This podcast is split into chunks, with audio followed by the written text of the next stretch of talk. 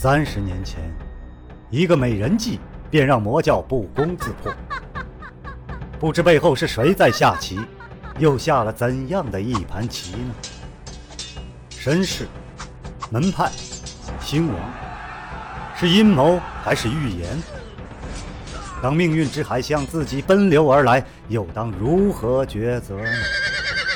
敬请收听长篇奇幻武侠小说《命天录》，原著娄烨雪，演播青莲。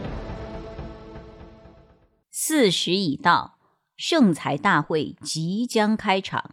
只闻一阵人声喧哗，木子爷终于来了。木子爷面沉如水，目不斜视，疾步而行，步伐之中似乎都带有凛凛的寒风，所过之处似乎地面都给冻硬了。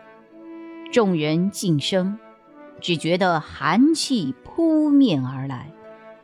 这眉宇阴冷的美男子，自有一股天然的气势。不怒自威，连随行众人也只敢远远跟着，不敢贴得太近。木子爷走到刘老庄主灵前，迎面而来的正是柳自和，四目交望，宛如交锋。柳子和本因哀痛而混沌的双目，此刻因怒火而闪耀，而木子爷却视若不见。连最细微的发丝都没有一丝的颤动，整个人冷如冰封，连眼神中的不屑都是冰冷的。这样的两个人，居然彼此尽了江湖之礼。柳自和的颜面与抱拳的双手略显僵硬，而木子爷虽然态度倨傲，却是落落大方的。木子爷走到柳青瓷灵前，微微躬身。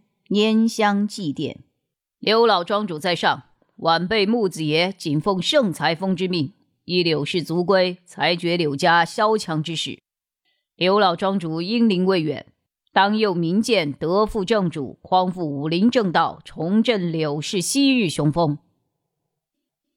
语音清朗，四下皆闻。这番话，外人听来恐觉得入情入理，但是亲眼见到的人。又是另外一番感受了。在他身后，柳青行父子也跟着走了过来。笑堂之翻帐突然无风自动了一下，或许是眼花。柳青行心里想着：柳青瓷活着的时候都是窝窝囊囊的，死了还能成什么气候？但香烟袅袅，不舍悲怡，他的情绪。也不免扭曲。他柳青行这辈子败就败在他这一系并非柳氏大宗这件事上了。他的儿子也比柳自和那个眼高手低的少庄主强，但是他们只是小宗，而柳青瓷却是大宗的宗子，柳氏的族长。纵然柳青瓷是个扶不起的阿斗。放眼武林，又有何人敢对柳氏宗子不敬？每逢盛才峰十年会盟，柳青瓷都在高堂上位，而自己却只能在别馆另坐，与下人仆役为伍。柳氏大宗江河日下，多年未曾有名剑高人出世，他作为小宗之人。也会跟着被嘲讽，而他在江湖上闯下来的名声，柳氏大宗却跟着坐享其成，天光异彩。他的武功其实早已经超出了柳青瓷，然而宗族聚会，他怎么可能去服柳青瓷的面子？所谓的族内大比，每年拜祭，只不过是演戏罢了。这么想着，柳青行的身躯就微微抖动了起来。柳青瓷即便是死，也备极哀荣，江湖豪杰都会前来吊唁。而自己父亲一代名侠柳宗鹤，身后连今日一半的场面都没有，再也铸不出名剑，却不肯传授最精密的铸剑之法给同宗。再也守不住家声，却仍然要独霸训流。名不符实的大宗又有什么用？为什么不能够取而代之？自己两代人郁郁也就罢了，到了儿子柳自阳这一辈，本来与亲家的女儿亲半鸾是两情相悦，可是到了提亲的时候，亲家依然毫不犹豫地选择了未来的宗子柳自和，而自己的爱子柳自阳为此憔悴神伤。所以他才会禀明盛才峰，公开裁决，就是要让柳青瓷父子的本质在众目睽睽之下暴露无遗。前日的盛才峰大会，柳青瓷的懦弱委屈，难道还不够丢人吗？自己拿下驯流剑，在柳氏一族的声望必定会大大加强。于外人也不能够随意轻视柳家。片刻之后，柳青行心中百转千回，脸色由白转青，由青转赤，直到柳自和开口：“唐伯，若无其他事，祭奠后就请退避吧。家父灵前不太适合唐伯父子久留。”柳自和的目光俱是不共戴天的恨意。指骨一节节用力至发白，每一句话，每一个字，都是从牙缝里边挤出来的一样。连身边的柳自阳也被这目光刺到了。柳青行转过身来，斜睨着柳自和，终于从喉咙里边发出了一声：“哼！”柳自阳低声说：“爹爹，我们走。”他对柳庄也谈不上有什么好感。只是此刻王者临前，不想闹大罢了。柳清平按住了柳自和无意识抬起的手，解围道：“承蒙费心，有请圣才使者上座。”柳自和反应过来，自己若还被情绪所控，何以面对接下来的对决呢？他定了定神，沉声道：“有请。”木子爷轻描淡写的瞄了他一眼，不屑回应，一举手，圣裁令再次在手，缓步离开。眼见圣才使者到来，萧令海等人起身相迎，围观众人也有不少圣裁风的拥护者，此刻欢欣鼓舞，私语不止。黄老大等人更是三呼有救。各种目光都如被磁石所吸引一般，直直过来。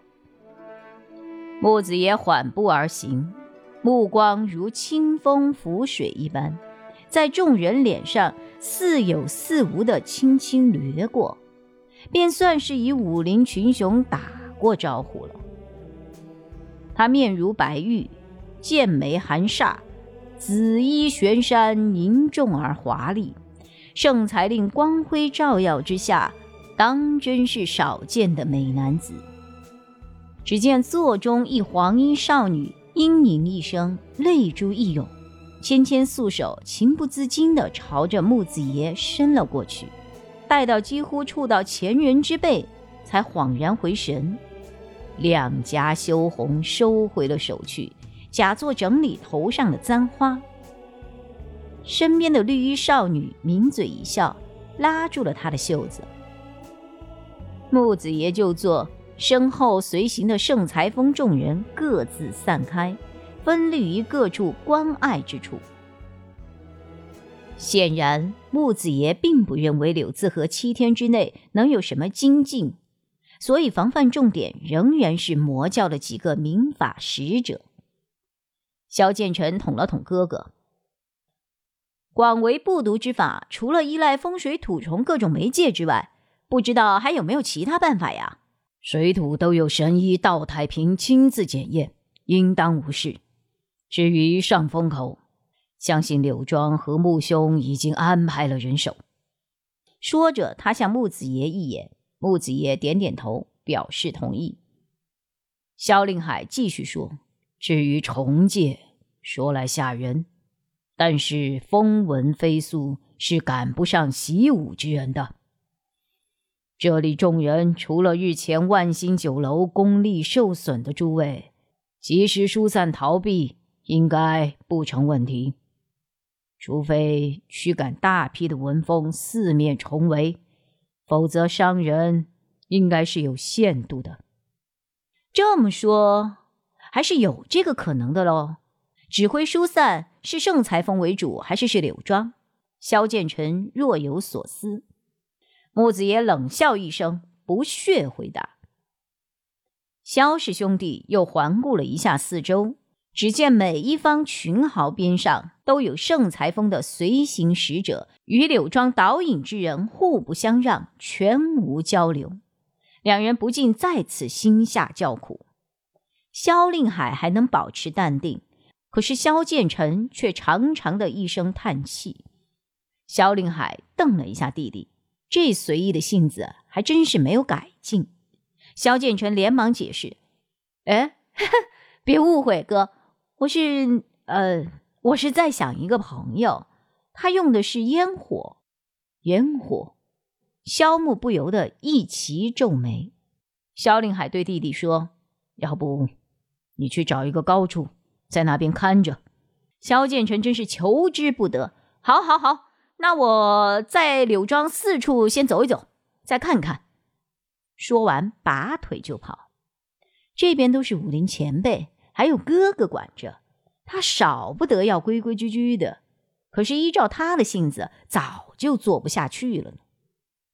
萧剑臣转眼间便消失于众人的眼底，到了柳青平的身边。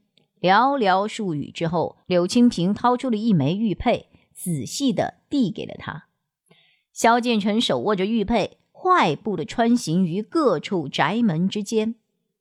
他手上的这枚玉佩，让他可以在整个柳庄畅通无阻，哪怕是夫人、小姐们的闺阁，都是可以进去的。唯独不能接近的是庄内最高之楼，名为观峰。然而，萧剑臣本意正是要登上观风楼查看四面布置的。几处走下来，萧剑臣内心大致有了谱。柳庄内院防范松懈，一路下来没有遇到一个高手，看来基本都安排在了盛才峰大会现场了。好在刘府内眷因为丧事也在孝堂附近，所以不用担心家眷的安危。只需要将目光集中于圣才大会的现场便是了。这么算起来，柳庄高层与圣才峰使者之间的相互敌视，这才是最大的问题。这地底下的火药桶，不知道什么时候就爆了。萧剑臣叹了一口气，难免有些沮丧。不过回望观风楼，想到一事，他便忍不住揶揄一笑。这座三层的小楼名为观峰，却是门窗紧闭，而窗纸后面还钉上了木板，彻底隔绝了外界的风光。不知从何关起，耳边闻得钟鼓声响，圣才大会即将开始。萧剑臣一个机灵，收住了杂思异想，疾步奔向了会场。长篇小说《命天录》今天就为您播送到这里了，明天同一时间，敬请继续收听。